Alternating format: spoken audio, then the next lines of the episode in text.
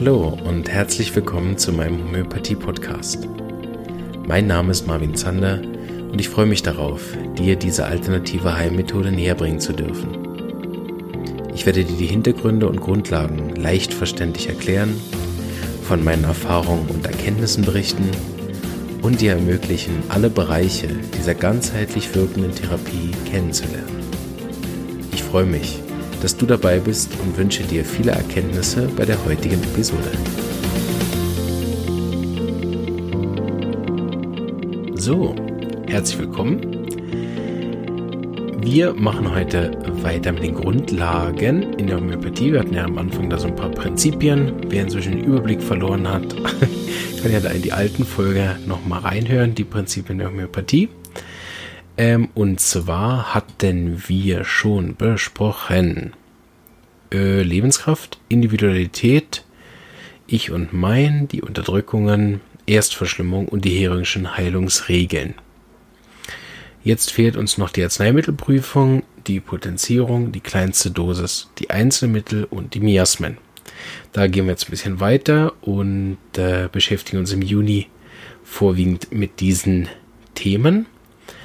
Ähm, vorher vielleicht möchte ich noch einmal ein bisschen erwähnen, dass ich auch live zu sehen bin jetzt neu. Der Podcast hat bereits ein paar Früchte getragen, dass man mich auch nicht nur hören will, sondern ähm, live sehen will. Das finde ich sehr cool. Ähm, war zwar ursprünglich nicht die Idee, aber warum nicht? Ähm, und da bin ich einerseits äh, natürlich immer in Kur zu sehen, aber für die, die das, äh, für die das ein bisschen zu weit ist, bin ich jetzt in Mitte Juni äh, 22. oder so ist das, glaube ich. Genau. An der Buga in Heilbronn zu sehen. Und dann im August, das ist in der Gruppe und auch über diese Facebook-Seite bereits schon bekannt gemacht worden, bin ich im Donautal, das ist oberhalb vom Bodensee, äh, eingeladen worden von der Michaela Hirschmann, ein Seminar zu geben. Da freue ich mich sehr drauf, weil ich nämlich am liebsten praktisch unterrichte. Ähm, und da würde ich mich gern anhand von Live-Patienten dann schauen, was uns das Universum zur Verfügung stellt und äh, anhand dieser Live-Patienten ja, durch die Materie tauchen und äh, die Mittel erklären, die in so einem Fall äh, in die Differentialdiagnose kommen. Das richtet sich vor allen Dingen an äh, Therapeuten und das in Heilbronn richtet sich vor allen Dingen an Laien und Leute, die Homöopathie noch nicht kennen oder die mich einfach mal live hören wollen. Inhaltlich wird es wahrscheinlich nicht groß anders, als was ich hier im Podcast auch schon erzählt habe. In diesem Sinne machen wir heute das Thema Arzneimittelprüfung, wie ihr dem Titel schon entnehmen konntet. Und da starten wir jetzt direkt. Ähm, man kann sich ja fragen, warum ist das ein Thema, was man überhaupt besprechen muss? Es ist deswegen so wichtig, weil es äh, die Grundlage bildet eigentlich ähm, der homöopathischen Arzneimittelgabe.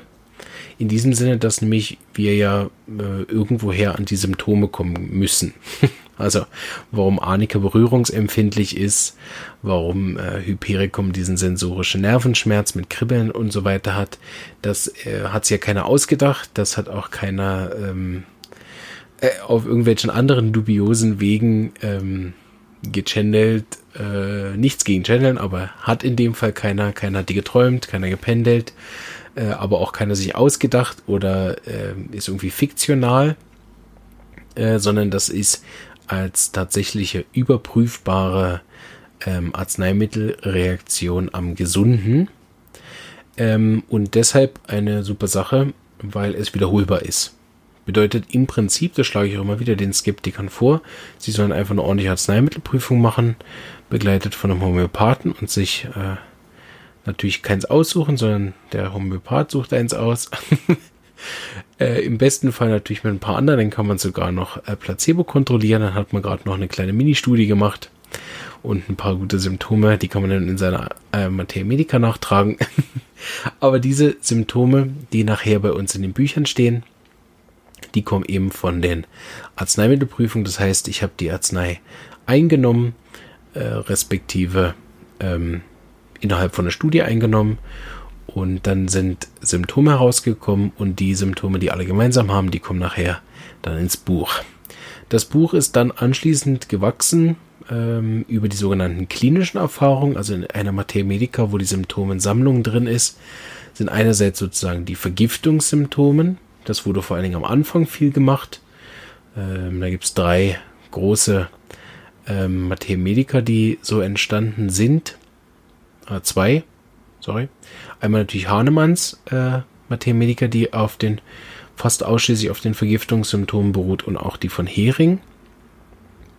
Ähm, viele andere äh, Medica, die danach gekommen sind, sind dann mit klinischen Erfahrungen ergänzt. Das heißt, sie haben zusätzlich noch gesehen, dass bestimmte Arzneien häufig auf bestimmte Arten von Patienten oder Beschwerden oder Auslöser passen und haben die dann ergänzt. Also beispielsweise die gesamte Auslöserrubrik, wenn man die in einem ähm, Buch drin hat, die kann man ja nicht prüfen durch eine Arzneimittelvergiftung, sondern man kann einfach sehen, dass das Arzneimittel häufig kommt nach Sonne, nach kaltem Wind, nach Liebeskummer und so weiter. Das sind dann klinische Erfahrungen, die man über Jahre gesammelt hat, dass man gemerkt hat, die Arznei passt besonders gut bei Fällen, die äh, mit Trauer zum Beispiel zu tun haben.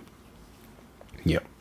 Das also abzugrenzen, heute geht es rein um die Arzneimittelprüfung und das ist eigentlich kurz erzählt.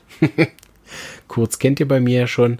Äh, kurz erzählt heißt, dass die Arzneimittelprüfung meint, dass wir unsere Arzneien, die wir nachher am Kranken verwenden, zuerst am Gesunden testen. Das war die Idee von Hahnemann damals, damit man auch weiß, äh, für was die ist und nicht einfach so äh, mal auf gut Glück irgendeine Arznei gibt. Ihr müsst immer auch überlegen, das war eine andere Zeit damals, als Hahnemann gelebt hat. Da hat, gab es halt, jeder Doktor hatte seine eigene Wunderpulver, Wundertinkturen, Wundertherapien, oder? Und nichts davon war seriös geprüft. So war das eigentlich Hahnemanns Version von dem, was wir heute haben, eine doppelblind randomisierte Studie. Das gab es damals äh, nur so in absoluten Fachkreisen hat man sowas schon durchgeführt. Ich habe äh, das in der Geschichtsfolge auch erzählt, wann es das erste Mal gemacht worden ist. Da nochmal nachgucken. Datum habe ich gerade nicht parat. Ähm, aber auf jeden Fall war das eher die Minderheit, sondern die meisten sind halt von Dorf zu Dorf gezogen und haben ihre Wunderpulver angeboten, die dann mal mehr oder mal weniger funktioniert haben. Und Hahnemann, sie hat eingesetzt dafür, dass äh, ähm, eine Arznei erst äh, mal geprüft werden sollte, bevor sie am Kranken dann auch tatsächlich verwendet wird, damit wir den Kranken nicht mehr schaden als nützen. Und er hat es eben in einem anderen Buch ähm, gelesen, dass ähm, mit dieser China-Rinde ähm, der Autor deswegen der Meinung ist, dass es Fieber heilt, weil es das beim Kranken auslöst. Und Hahnemann hat es dann im Selbstversuch gemacht und darüber sozusagen die erste Arzneimittelprüfung mit sich selber gemacht. Anschließend hat er viel mit seinen Schülern und seinen Kindern durchgeführt, also die sozusagen mit den homöopathischen Potenzen vergiftet und äh, darüber die Symptome ähm, herausgefunden und dann ähm, sein Buch geschrieben, die reine Arzneimittellehre, das man heute auch immer noch lesen und kaufen kann und wann immer ich Unterricht vorbereite mit Mitteln, ähm, für die Studenten werfe ich auch immer einen Blick da hinein. Man merkt dann schnell vom Aufbau, dass es deutlich weniger praktisch ist als die Materia Medica, die wir heute zur Verfügung haben, weil die doch mehr darauf ausgerichtet sind, wirklich praktischen Nutzen in der ähm, Sprechstunde dann auch zu bieten.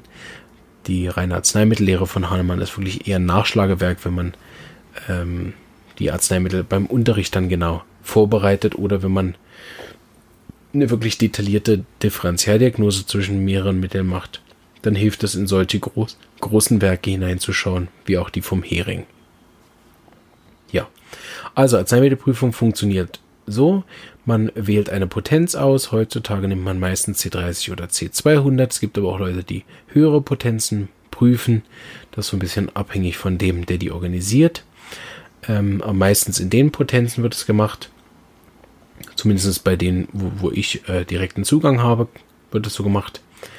Ähm, und die nehmen dann eben gesunde Menschen ein, in Anführungsstrichen, was auch immer das ist. Braucht also vorher da auch ein Gespräch, um zu wissen, was sind denn die Symptome vom Patienten, die er schon mitbringt, damit die nicht nachher reinrutschen. Und dann kriegt eine ein Teil Placebo und ein Teil dann diese Arznei.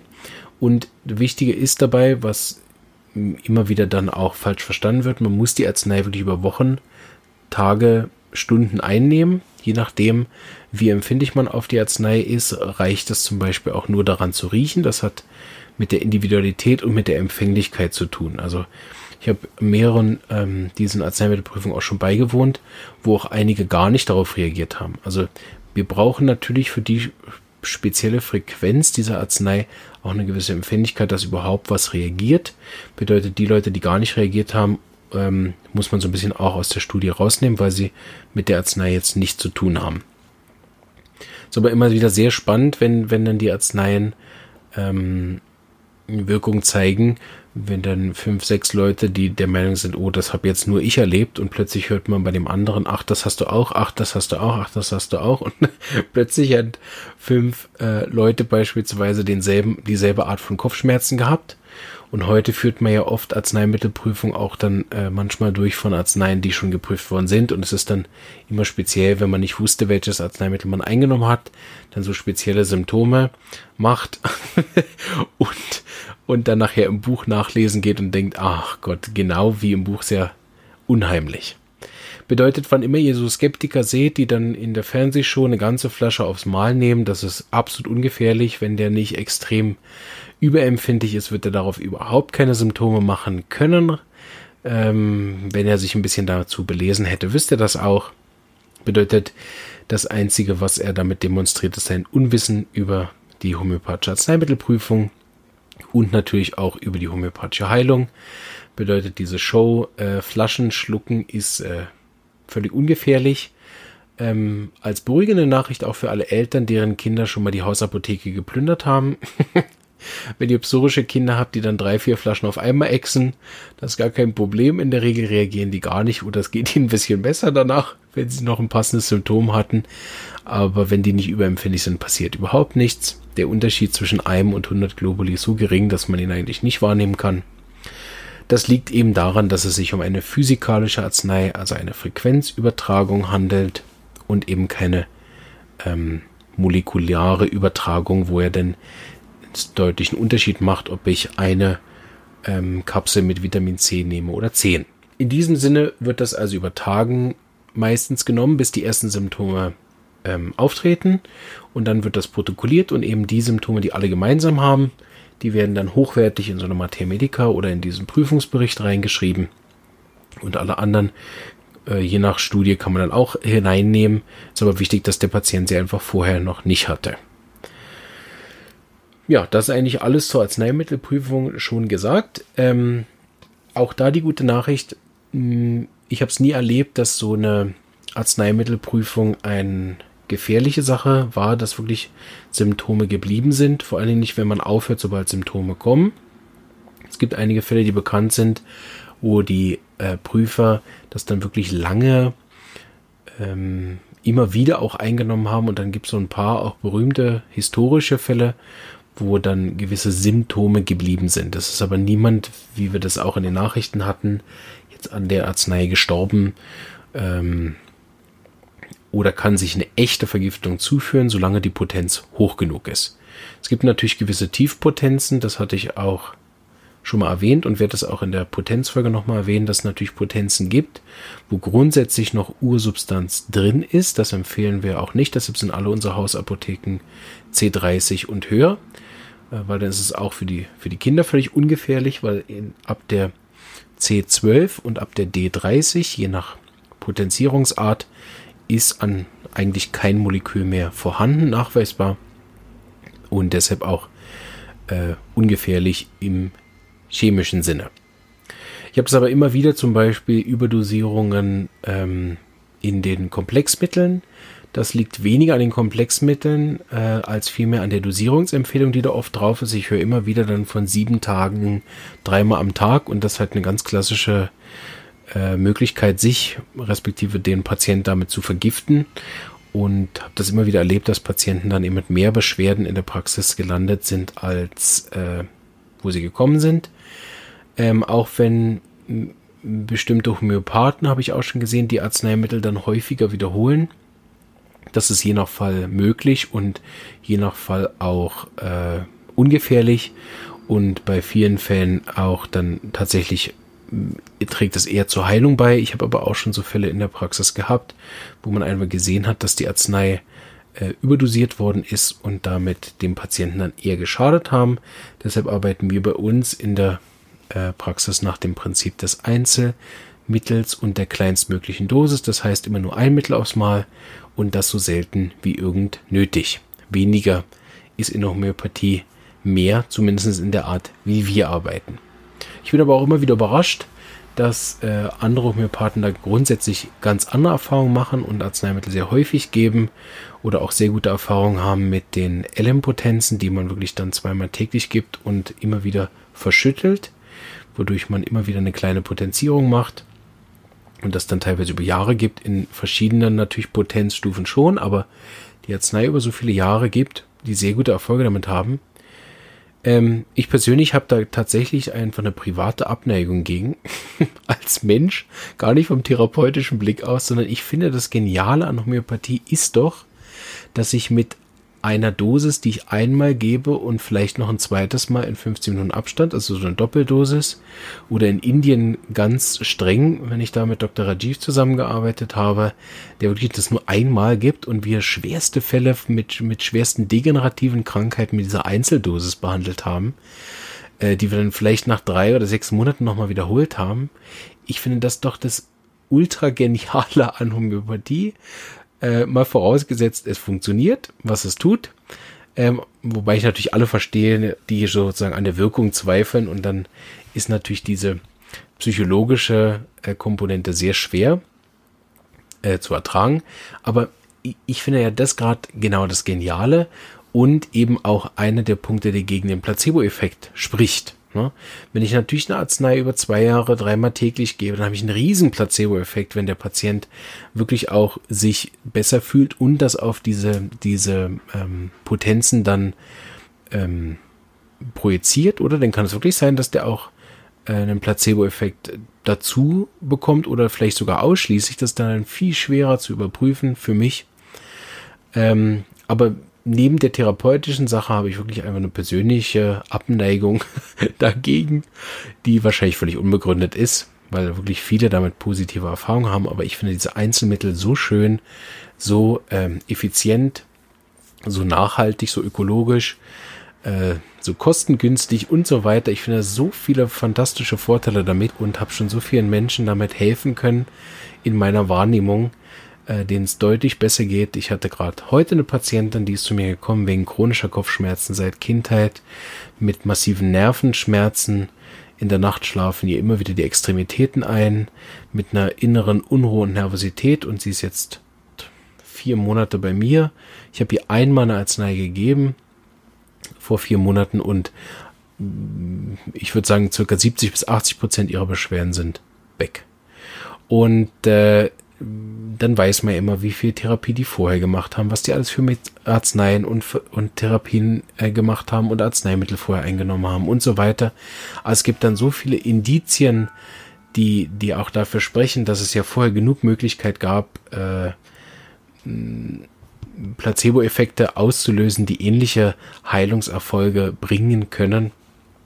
Und äh, ich finde es immer wieder beeindruckend, was mit diese wenigen Arzneien da möglich ist. Und ja, finde deswegen ist so eindrücklich und arbeite viel lieber damit als mit immer wieder ähm, regelmäßig eingenommenen Medikamenten. Ich habe auch das Gefühl, dass es äh, dann eine Möglichkeit gibt, dass es, dass wir abhängig werden von, von solchen Sachen, entweder psychologisch abhängig werden oder vielleicht sogar auch körperlich jetzt von anderen Arzneien. Man kann ja in dem Sinne von Homöopathie jetzt nicht physisch abhängig werden behaupte ich einfach mal ganz keck.